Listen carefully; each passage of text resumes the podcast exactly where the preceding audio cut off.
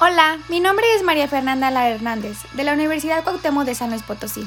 Actualmente estudio la carrera en fisioterapia y hoy estoy muy contenta de poder compartirles un nuevo tema llamado Dolor fantasma en personas amputadas. Empezaremos nuestro tema definiendo dolor. Según la Asociación Internacional para el Estudio del Dolor, el dolor se refiere a una experiencia sensitiva y emocional desagradable, asociada a una lesión tisular real o potencial. La percepción del dolor consta de un sistema neuronal sensitivo y unas vías nerviosas aferentes que responden a estímulos nociceptivos tisulares. La nocicepción puede estar influida por otros factores. La palabra amputación proviene del latín amputare y significa cortar y separar enteramente del cuerpo un miembro o una porción de él. En Estados Unidos se realizan 185.000 amputaciones de miembros pélvicos o torácicos cada año. 82% corresponden a enfermedades vasculares, a traumatismos 16.4%, cáncer 0.9% y anomalías congénitas 0.8%. En nuestro país, los datos estadísticos son escasos. En un año se amputan 75.000 extremidades inferiores y de estas 70% son ocasionadas por infecciones de pacientes diabéticos. El dolor en el miembro fantasma es una complicación frecuente posterior a la amputación de una extremidad. El 95% de los pacientes amputados reportan experimentar dolor en las primeras semanas posteriores a la amputación.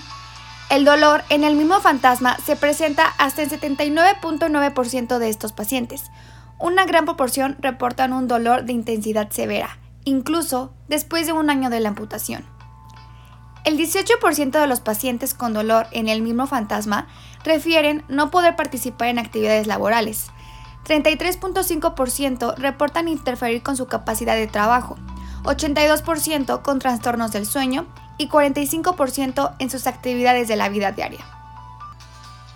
Pero, ¿qué es el dolor fantasma? El dolor fantasma se refiere a recurrentes sensaciones de dolor que aparentan venir de la parte de la extremidad que ya no está. En este caso, la extremidad se ha ido, pero el dolor es real. Comúnmente, este dolor aparece después de la cirugía. El dolor varía entre sensaciones de ardor, comezón, presión y torsión y generalmente se siente en los dedos. Se cree que aproximadamente el 80% de los amputados a nivel mundial han experimentado este tipo de dolor. El dolor fantasma es descrito como sensación de hormigueo, alfileres, agujas, punzante, con ardor, opresión, descarga eléctrica, calambres, picazón, dolor similar al descrito antes de la amputación, con una intensidad entre 2.7 y 7.7 en la escala visual análoga. Su localización más frecuente es en las partes distales, dedos y palmas en extremidades superiores, planta, empeine y tobillo en las extremidades inferiores. No existe un mecanismo que explique satisfactoriamente el dolor fantasma. Los diversos modelos explicativos están basados en alteraciones en los nervios periféricos, el ganglio de la raíz dorsal, la médula espinal y la corteza cerebral. Los cambios en la representación de la corteza cerebral se han asociado como generadores de dolor fantasma. Ese dolor fantasma se encuentra relacionado a cambios en la representación cortical de la extremidad amputada, con aparición del dolor secundaria a la neuroplasticidad en la zona que perdió las aferencias del segmento amputado, tanto en la corteza somatosensorial como en la corteza motora. El dolor fantasma es más frecuente en aquellos pacientes que presentan un dolor de larga evolución. Durante una amputación, los nervios periféricos son lesionados. Esto resulta en la discusión del patrón normal de impulsos aferentes a la médula espinal, seguida de un proceso de pérdida de las aferencias esto es, la eliminación o interrupción de los impulsos nerviosos sensitivos al destruirse o lesionarse las fibras nerviosas. Pero, ¿cuánto dura esto?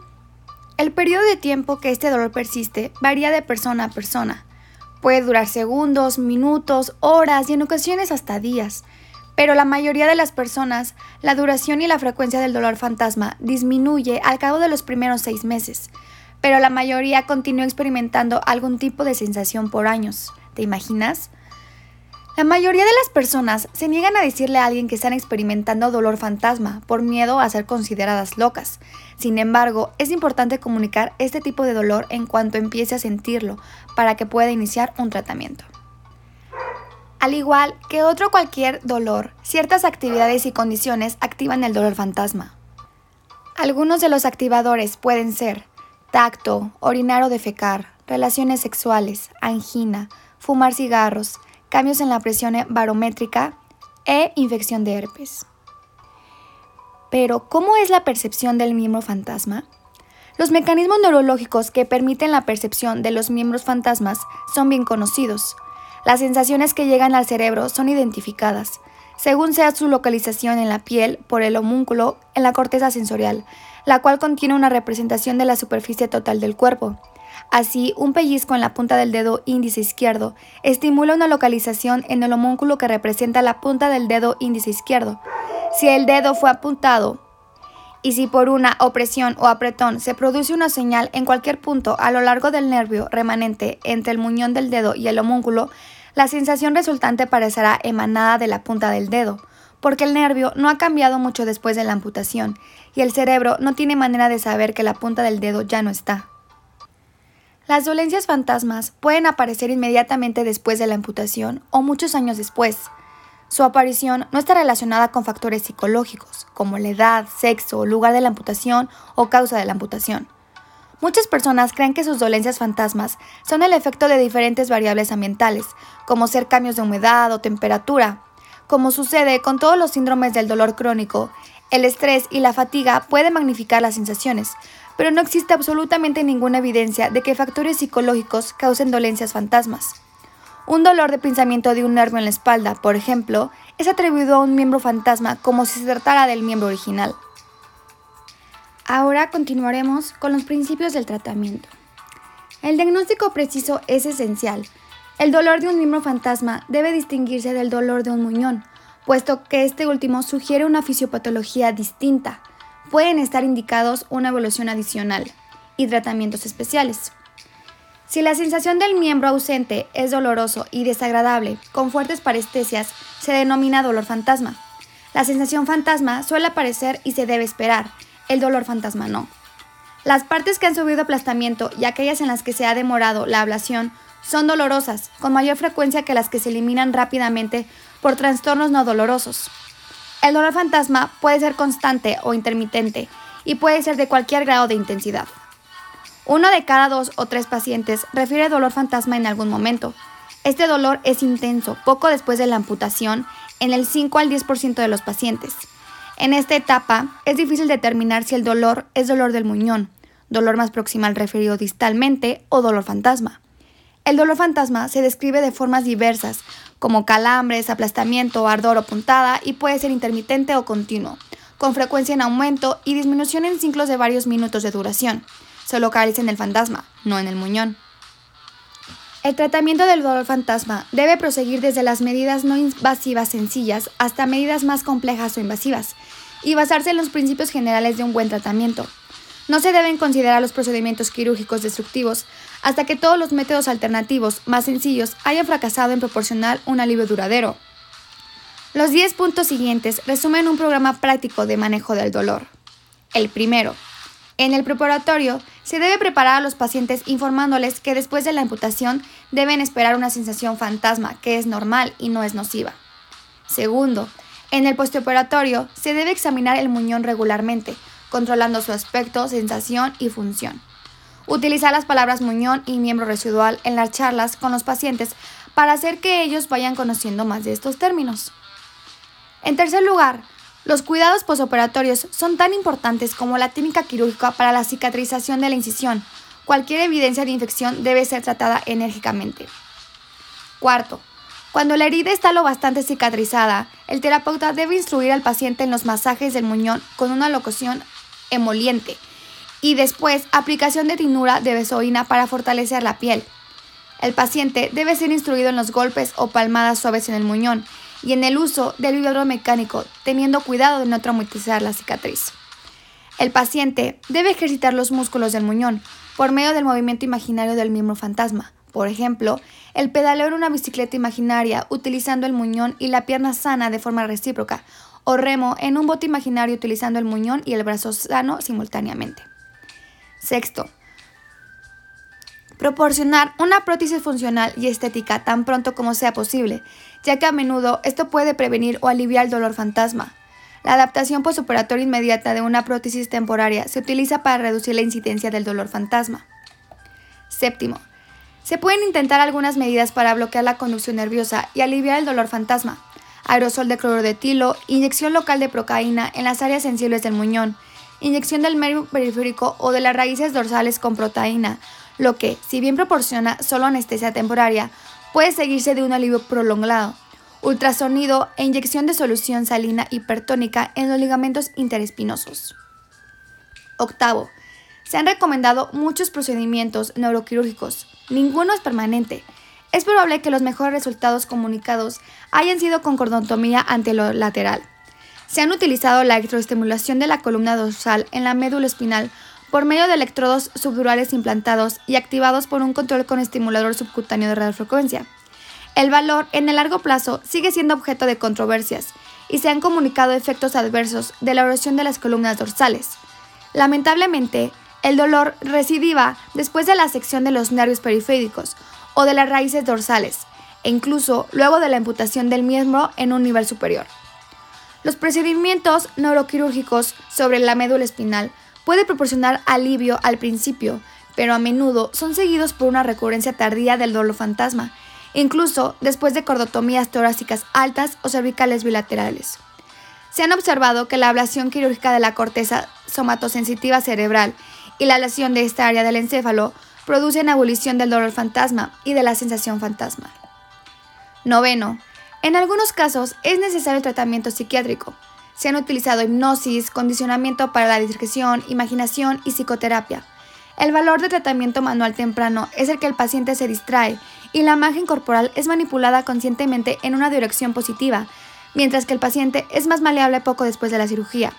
Principalmente en aquellos pacientes en los que no se efectuó una intervención temprana se vuelve necesaria la manipulación psicológica más intensa. Y por último, cuando cualquier procedimiento produce alivio del dolor fantasma, el paciente debe reanudar la manipulación y el movimiento normal del muñón, los ejercicios prescriptos, el masaje y el uso de la prótesis para disminuir la probabilidad de la recurrencia del dolor fantasma. A continuación, veremos algunos tratamientos, como el tramadol y opioides.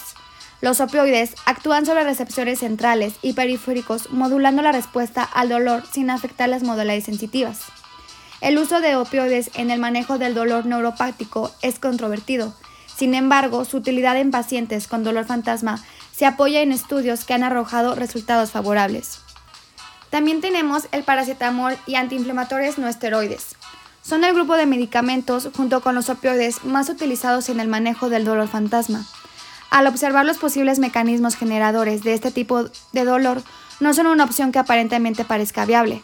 En una encuesta realizada a un grupo de pacientes amputados con dolor fantasma, se observa alta frecuencia en la prescripción. Sin embargo, sus resultados son poco satisfactorios para los pacientes.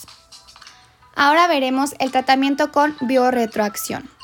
Los pacientes que manifiestan experimentar la dolencia fantasma en un miembro de scripta, como ya lo mencioné anteriormente, pueden experimentar alivio con una prueba de biorretroacción electromiográfica de superficie que es fácil de aprender y da a los adiestrados la confianza que ellos necesitan para aprender a controlar la temperatura de su miembro. Si el paciente describe la dolencia fantasma de un miembro como calambre, compresión y es capaz de aprender a controlar los músculos voluntarios, es apropiada una prueba de biorretroacción electromiográfica de superficie. Los amputados que describen su dolencia fantasma como golpe, disparo, pueden tener éxito aprendiendo a controlar otros tipos de sensaciones fantasmas, pero probablemente las sensaciones golpe-disparo no experimentarán cambio alguno. A los amputados que describen sensaciones combinadas de quemazón y calambres se les puede dar un tratamiento que puede controlar ambos mecanismos subyacentes. El propósito específico del tratamiento es enseñar a los amputados con quemazón, picazón, hormigueo, etc., a considerar habitual e inconscientemente que su miembro residual está tan caliente como su miembro intacto. Para los amputados con calambres, el objetivo es enseñarles a evitar el acceso mediante el aumento de tensión o estiramiento en el miembro residual. A estos objetivos se llega a través de distintos grados o etapas. Primero, se les demostrará la relación existente entre la temperatura del miembro residual o la actividad muscular con el acceso y la intensidad de la dolencia fantasma, hasta que estén absolutamente convencidos de esa relación. Luego se lo instruirá acerca del reconocimiento de la tensión muscular y la temperatura con un entrenamiento muy similar al sistema de Jacobson. Se les dará una cinta grabada con ejercicios que realizarán en su hogar al menos dos veces por día. El propósito de esta fase es empezar a aumentar sus conocimientos sobre los cambios de temperatura en el miembro y pautas de tensión de modo de empezar a ayudarlos a aprender a controlar estos parámetros.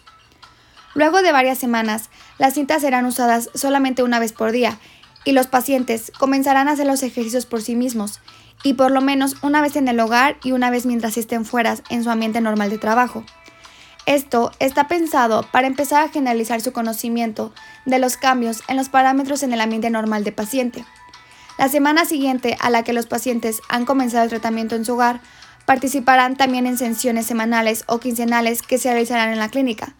Las sesiones seguirán los lineamientos detallados en el manual de aplicaciones de bioretroacción y por la Asociación de Psicofisiología Aplicada. Al paciente se le enseñará que el tratamiento con la bioretroacción de temperatura comienza después que se le han colocado en el dedo índice un sensor de temperatura. Si el paciente no tuviera manos, se colocará el sensor en un dedo del pie. La temperatura del pie del paciente le será indicada por un display digital y otro métrico y una señal audible. Continuará recibiendo el tratamiento antedicho hasta que esté en condiciones de demostrar de forma consistente y confiable que distingue la elevación de la temperatura de sus dedos. Normalmente no hay pacientes que pacientes que estén trabajando con un objetivo prefijado de adquirir rápidamente la capacidad de aumentar, bajar y volver a subir la temperatura de su dedo, porque la congresión de estos objetivos no parece tener relación con el control de los síntomas. En cambio, se debe adaptar cada tratamiento de la capacidad de cada individuo de elevar la temperatura. Luego de demostrado el control en el dedo, el sensor se coloca en la parte caliente del miembro residual y se lo entrena al paciente en la capacidad de controlar la temperatura de esta área. Este es un lento proceso que puede requerir 8 o más sesiones. El sensor no debe ser colocado cercano al extremo del miembro residual, donde la irrigación vascular es altamente anormal y además los pacientes no aprenderán a controlar la temperatura del mismo, sino el sensor es colocado en esa parte. Los pacientes que están aprendiendo a reconocer y controlar la tensión o estiramiento muscular reciben un programa similar. Se les colocan sobre la frente electrodos de superficie y las señales son retroaccionadas a través de una barra luminosa o un display audible. Se instruirá al paciente para que baje el tono cuando esté en condiciones de demostrar su capacidad de relajar sus músculos faciales en forma confiable. Los sensores se cambian de lugar y se colocan en otros puntos trapezoides donde se efectúa un proceso similar. Luego de demostrado el control por parte del paciente, se coloca el electrodo sobre uno de los músculos mayores del miembro residual y se enseñará al paciente a reconocer los indicios de tensión mediante el control de la tensión muscular en el miembro. Este proceso demandará 12 o más sesiones. El reconocimiento de la temperatura del miembro residual y de los indicios de la tensión muscular en el ambiente normal del paciente se acentúa por intermedio del proceso de entrenamiento, en modo que dicho control se realiza mientras el paciente esté en su ambiente normal, sin que tenga que concentrarse en un continuo mantenimiento del control. En conclusión al tratamiento, el diagnóstico preciso es esencial y debe hacerse una perfecta diferenciación del dolor de muñón, el tratamiento del dolor fantasma debe proseguir desde las medidas no invasivas sencillas hasta las medidas más complejas o invasivas. La bioretroacción puede resultar un tratamiento efectivo para las dolencias fantasmas del miembro, como los calambres y la quemazón, cuando es usada con los pacientes adecuados, juntamente con un entrenamiento de reconocimiento y control en el lugar de la temperatura y tensión básicas. Se debería intentar esta modalidad antes de usar medicamentos u otros invasivos, dado que es por lo menos igual de efectiva y releva a los pacientes de la necesidad de continuar con el uso de drogas que generalmente tienen efectos colaterales deleterios.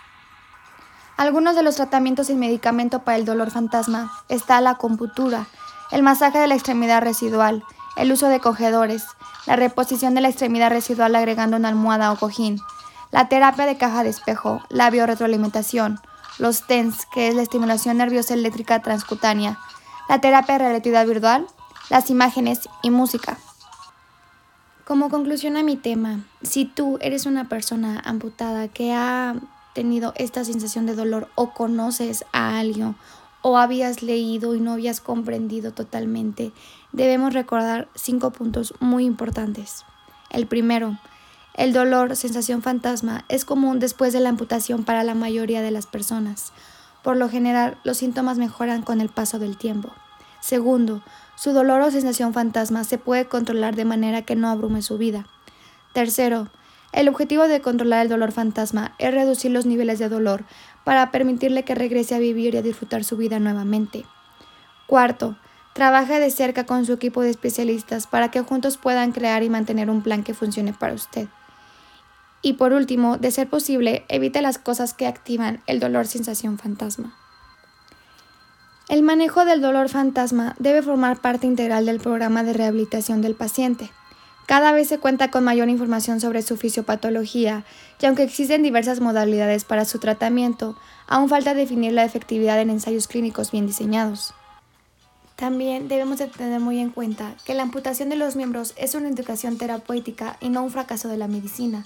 El primero que debe estar convencido de ello es el cirujano, que ante la imposibilidad de salvar un miembro puede pensar que todo está perdido o así transmitirlo sin querer cuando le propone la amputación al paciente. Virtualmente, toda persona que ha sufrido una amputación afirma experimentar sensaciones que parecen emanar de la parte amputada del miembro. La mayoría de las veces estas sensaciones fantasmas son indoloras y de intensidad lo suficientemente baja como para no provocar más que una moderada perturbación. Debido a que el riesgo de desarrollar dolor fantasma es mayor en las personas que han experimentado dolor en la extremidad antes de la amputación, algunos médicos recomiendan anestesia local, en las horas o días previos a la amputación. Esto puede disminuir el dolor que sigue inmediatamente a la cirugía y reducir el riesgo de dolor del mismo fantasma permanente. También debemos recordar que no todas las personas que sufren amputaciones desarrollan dolor fantasma. Algunos factores podrían aumentar el riesgo de dolor, como el dolor premio a la amputación y el dolor de la extremidad residual. Para algunas personas, el dolor fantasma mejora con el tiempo sin tratamiento. Para otras, controlar el dolor fantasma puede ser un desafío. Así que si tú padeces de esto o conoces a alguien, tú y tu médico pueden trabajar juntos para tratar el dolor fantasma de manera efectiva con medicamentos u otras terapias. En el área de fisioterapia nosotros podemos ayudar, por ejemplo, en el preoperatorio, haciendo ejercicios respiratorios, movilizaciones libres de todas las articulaciones, el equilibrio, el tronco, potenciación. Y en la postoperatorio pues, se puede tratar el tratamiento de la cicatriz, el tratamiento morfólico del muñón, el tratamiento postural del muñón, el tratamiento cinesiterápico y técnicas específicas. Las sesiones de fisioterapia pueden incluir de 5 sesiones por semana, de 50 a 60 minutos por sesión, con una duración de 4 semanas, según sea el caso del paciente. Y otro tratamiento para la fisioterapia es el tratamiento protésico. Una vez que haya ganado fuerza muscular, empezamos con la recepción de la prótesis. En una primera fase empezará a aprender a colocársela y quitársela correctamente para ir aumentando su tolerancia ejercicios de equilibrio, corrección postural delante del espejo, distribución del peso entre los dos miembros, balanceos anteroposteriores y laterales, patrones estáticos de la marcha y de la postura. En una segunda fase, los patrones serán dinámicos, entrenamientos en paralelas y comienzo del aprendizaje del uso de material de apoyo como bastones y corrección del patrón de la marcha. En una tercera fase, los patrones dinámicos se realizarán fuerza de las paralelas y disminuyendo el uso de bastones. En una última fase, los patrones dinámicos se realizarán en superficies irregulares, subir y bajar escaleras y la incorporación desde el suelo en caso de caídas. Y bueno, espero que este tema haya sido de su agrado. Yo escogí este tema porque se me hizo muy interesante y que a veces no, no conocemos mucho sobre este tema. Es importante conocer esta información por cultura o porque no sabemos si un nos pase o por si conocemos a alguien que puedes ayudar, a un amigo, a un conocido, siempre podemos ayudar de alguna manera. Creo que también es muy importante el poder ser empáticos con, esta, con este tipo de personas, no tratarlos de locos, sino sentir de verdad su dolor, porque nosotros no sabemos lo que está pasando a la persona, no sabemos el dolor que, sintió, la manera en cómo pasó. Imagina que, que después de que ya no tengas una parte de tu cuerpo que has tenido toda tu, toda tu vida, te la quiten y después tengas este tipo de dolor y haya gente cero empática o haya gente que no le dé importancia o que haga menos a este tipo de personas, pues está muy feo la verdad. Entonces los invito a que tomen conciencia sobre este tema y que pues nos estemos informando para poder así conocer más y ayudar a alguien que lo necesite. Muchísimas gracias por escucharme, de verdad espero que haya sido de su agrado. Toda esta información ya antes comentada es sacada de artículos científicos de la revista de especialidades médico-quirúrgicas, volumen 19, número 1, enero-marzo 2014. Dolor de miembro fantasma. Muchísimas gracias.